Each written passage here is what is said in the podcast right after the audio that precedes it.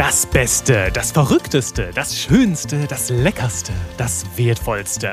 Superlative machen gigantische Versprechen, die Augen zum Funkeln und Hirne zum Kribbeln bringen.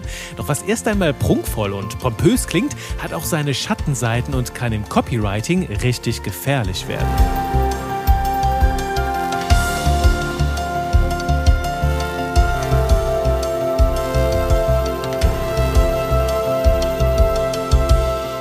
Ahoi, willkommen zurück hier zu jede Menge Spaß mit Buchstaben, zu Texte, die verkaufen deinem Lieblingspodcast, dem besten Podcast der Welt, dem schönsten Podcast überhaupt, dem wunderbarsten Ohrenschmaus hier auf diesem Planeten mit mir, Juri Keifens, deinem Trainer für modernes Copywriting, für verkaufsstarke Texte. Und du hast gehört, ich habe hier mal ein bisschen übertrieben, ich habe hier mal ein bisschen auf den Putz gehauen. Vielleicht findest du ja, dass dieser Podcast einer der besten der Welt ist, dann freut es mich natürlich.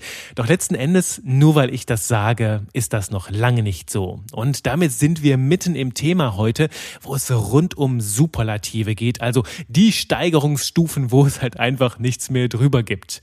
Und das sind sehr, sehr schöne Elemente, die wir im Copywriting, besonders im amerikanischen Raum, doch auch im deutschen Raum, wenn es halt richtig um pompöse Sachen gibt, ne, um Dinge, wo es, wo es um Ruhm, um Prestige, um Dominanz in der Branche, ne, um Wettkampf geht, da finden wir auch im deutschsprachigen Bereich immer wieder super Superlative. Und je nachdem, welche Zielgruppe wir ansprechen, kann das gut und richtig sein.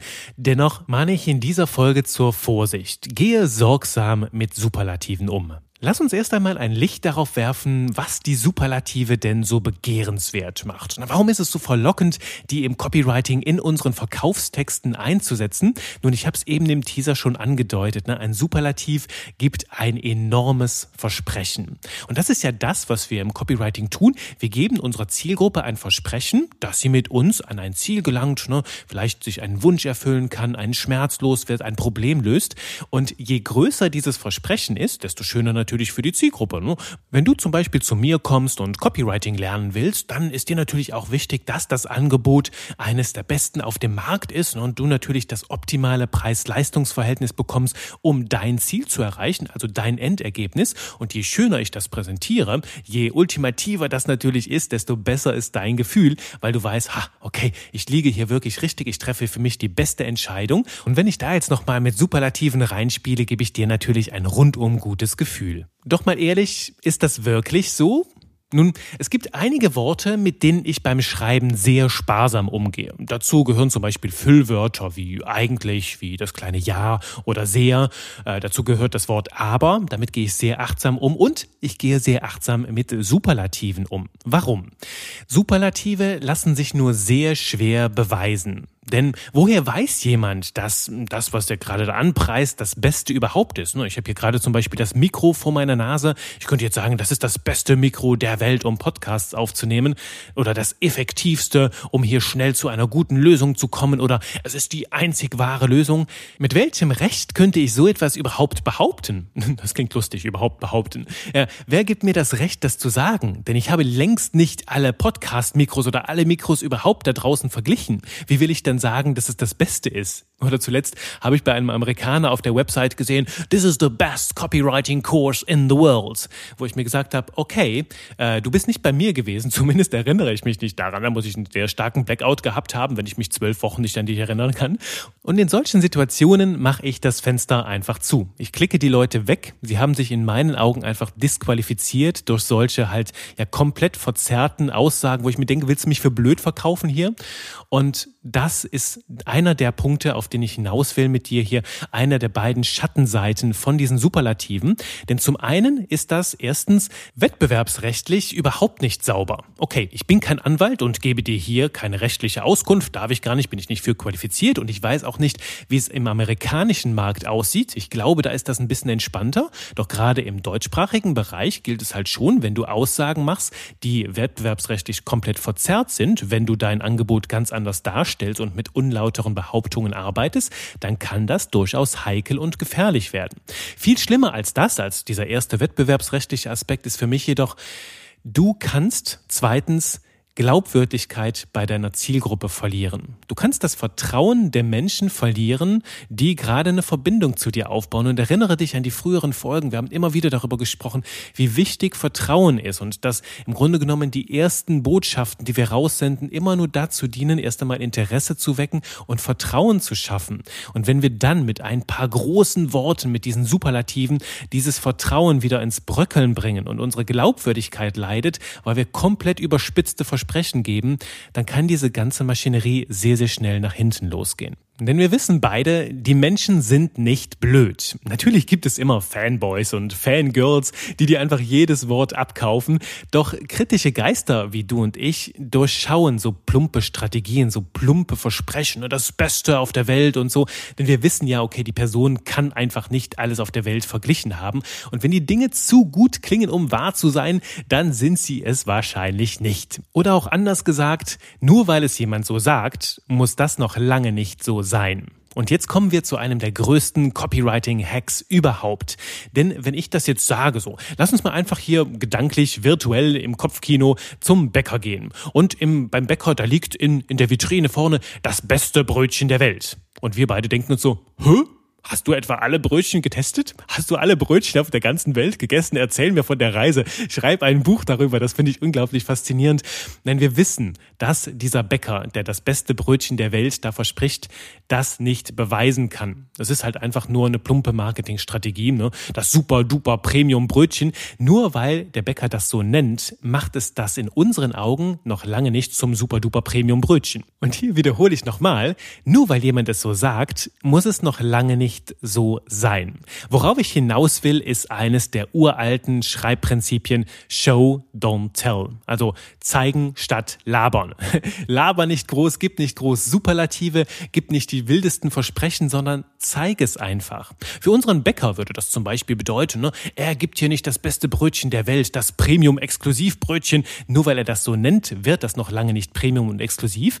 Das, was er aber machen kann, ist das Darstellen, also zu sagen, guck mal hier dieses Brötchen, das habe ich letzte Nacht in feinster Handarbeit mit der ganz, ganz geheimen Formel meiner Oma hier gebacken für dich. Und dann habe ich das liebevoll aufgeschnitten und hier eine ganz zarte Butter draufgelegt, die ist hier vom regionalen Handel. Und dann, ja, kommt da eine Scheibe Käse drauf. Die kommt von einer Alm in Österreich ganz, ganz hoch. Da, die produzieren wirklich nur ganz, ganz wenig Käse. Und zwar von Ziegen, die den ganzen Tag nur die erlesensten Kräuter fressen. Ah, das macht einen wunderbaren Käse und davon habe ich hier ganz, ganz wenig bekommen und serviere den dir hier auf dem Brötchen. Oder das andere ist, ja hier dieses Brötchen, da ist ein ganz, ganz feiner, wunderbar natürlicher Lachs drauf. Der kommt aus einer nachhaltigen Ökokultur, wo die Lachse den ganzen Tag im Wasser tollen und ein richtig schönes Leben haben. Und dieser Lachs, der ist ganz mild geräuchert und fein gesalzen und ah, ich freue mich, dir den hier mit einem ganz feinen, seltenen Kaviar präsentieren zu können. Weißt du, alles Zutaten, die ich nicht so häufig bekomme. Darum ist es mir ein Herzensanliegen, dir dieses Brötchen hm, hier präsentieren zu dürfen. Und du merkst, ich weiß nicht, wie es dir geht, aber ich muss hier schon vorsichtig sein, nicht aufs Mikro zu sappern, weil ich so Lust darauf bekomme. Und das ist es, was ich meine. Jetzt hier natürlich ein bisschen übertrieben und ich habe mich jetzt hier auch beim Erzählen zu einigen Superlativen gefühlt hinreißen lassen. Ich bin mir da jetzt nicht so sicher. Doch du merkst, das sprudelt dann einfach so aus uns raus.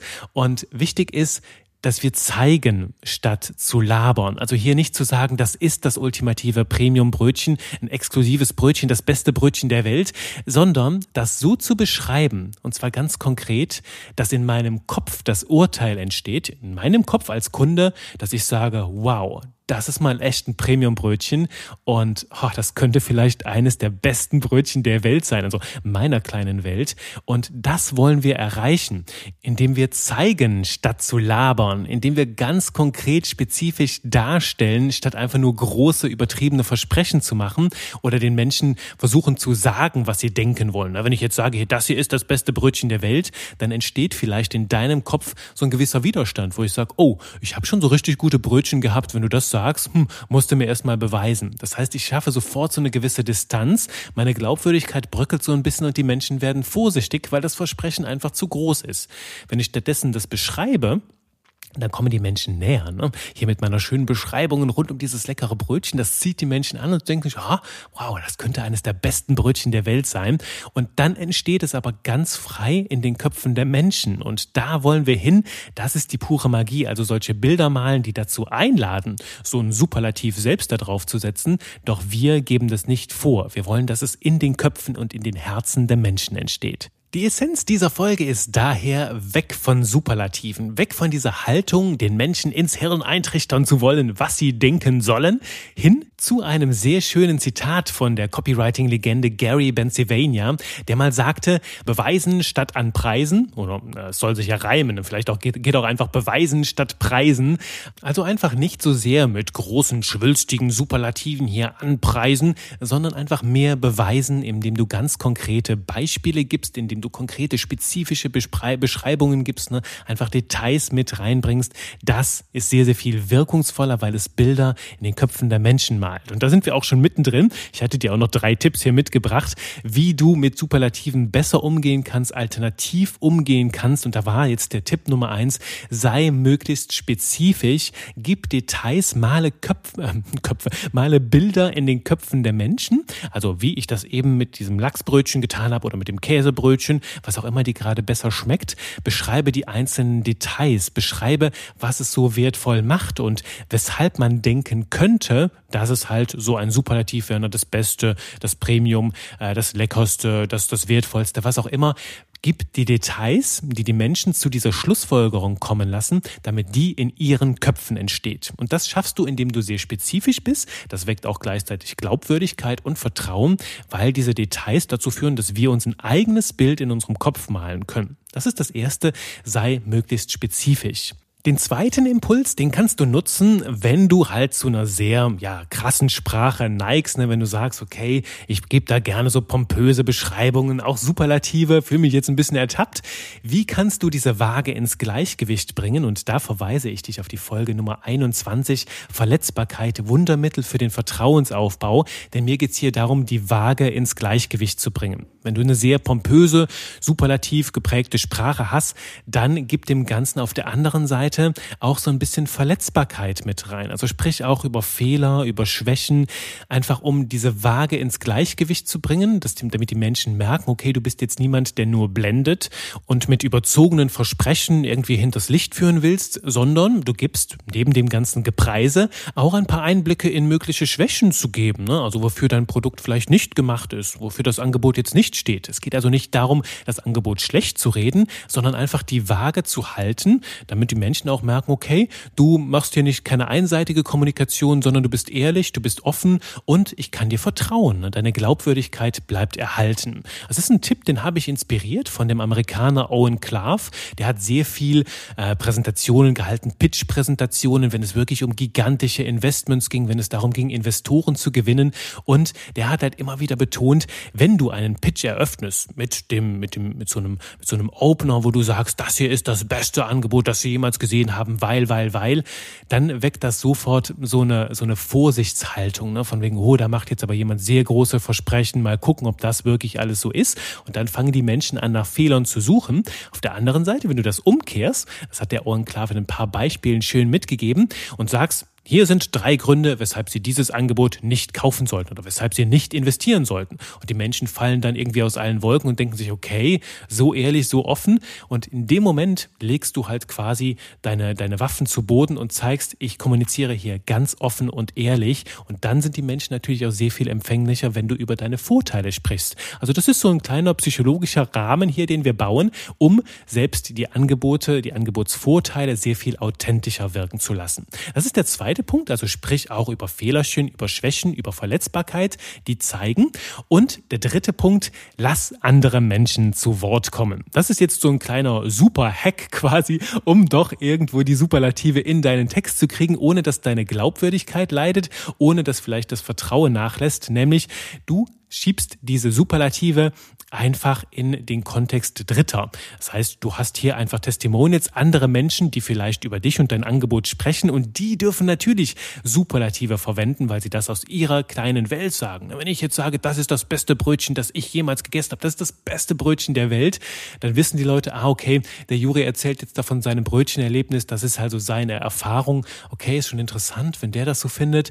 Wir bauen so eine doppelte Distanz dazwischen. Also wir sagen jetzt nicht, das ist so, sondern wir bringen andere Stimmen rein, die sagen, ja, für manche Menschen ist das tatsächlich so. Das wirkt dann sehr, sehr viel glaubwürdiger, weil es offensichtlich aus einer großen Emotion kommt, ne, wenn Juri jetzt hier sein Brötchen gerade gegessen hat und dann auch voll in diesem Gefühl mit drin ist. Und natürlich, ich habe ein begrenztes Sichtfeld, lasse mich einfach zu dieser Superlativ-Aussage hinreißen.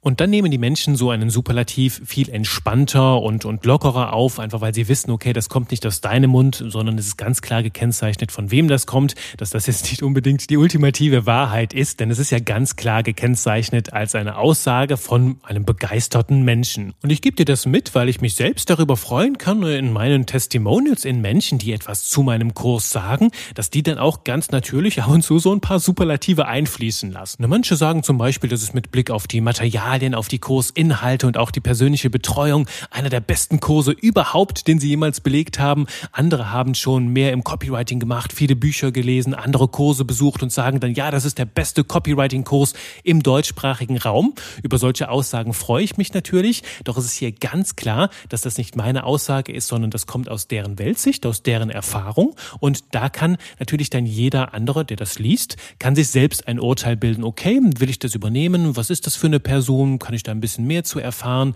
Und dann können die Menschen das natürlich auch mit entsprechender Vorsicht genießen, weil wir halt einfach so eine Distanz dazwischen aufbauen. So eine kritische Distanz, einfach weil eine dritte Person das sagt und dann können solche Superlative ganz geschmeidig sich in dein Marketing einführen, ohne dass deine Glaubwürdigkeit darunter leidet. So, das die drei Tipps. Also sei möglichst spezifisch, setze auf Verletzbarkeit, also bring, wenn du sehr, sehr prahlerisch unterwegs bist, auch durchaus mal die andere Seite der Medaille zum Vorschein und äh, lass andere Menschen zu Wort kommen. Also du gibst ihren Aussagen eine Bühne, kennzeichne die Aussagen auch als solche, damit man weiß, woher sie kommen. Das ist offen, das ist transparent, das ist authentisch und gleichzeitig so ein kleines Hintertürchen, um dann doch ja den ein oder anderen Superlativ in deine Marketingkommunikation mit einfließen zu lassen. Grundsätzlich gilt jedoch, traue keinem Superlativ, also vermeide es mit deiner Sprache zu dick aufzutragen, einfach um da wettbewerbsrechtlich sauber zu bleiben, also keine überzogenen Versprechen zu geben und auf der anderen Seite natürlich auch, um deine Glaubwürdigkeit zu wahren, das Vertrauen deiner Zielgruppe nicht zu verlieren, nicht aufs Spiel zu setzen. Darum lieber zeigen statt labern, lieber beweisen statt an Preisen. Genau das wollte ich sagen. Lieber beweisen statt preisen. Also mach's konkret, mach spezifisch, damit dieses Fazit des Superlativs im Kopf deiner Zielgruppe entsteht. Dann ist alles wunderbar. Dann bekommt dein Marketing eine ganz besondere Wirkung. So, ganz besondere Folge hier rund um Superlative. Ich freue mich auf die nächste Folge wieder mit dir. Wenn du dazu Tipps hast, worum es gehen könnte, wenn du dazu Fragen hast, immer gerne her damit bei Instagram, bei LinkedIn oder einfach mit einer schönen E-Mail an hallo@textedieverkaufen.de. Ich freue mich auf die nächste Folge mit dir, sage danke fürs Zuhören und bye bye.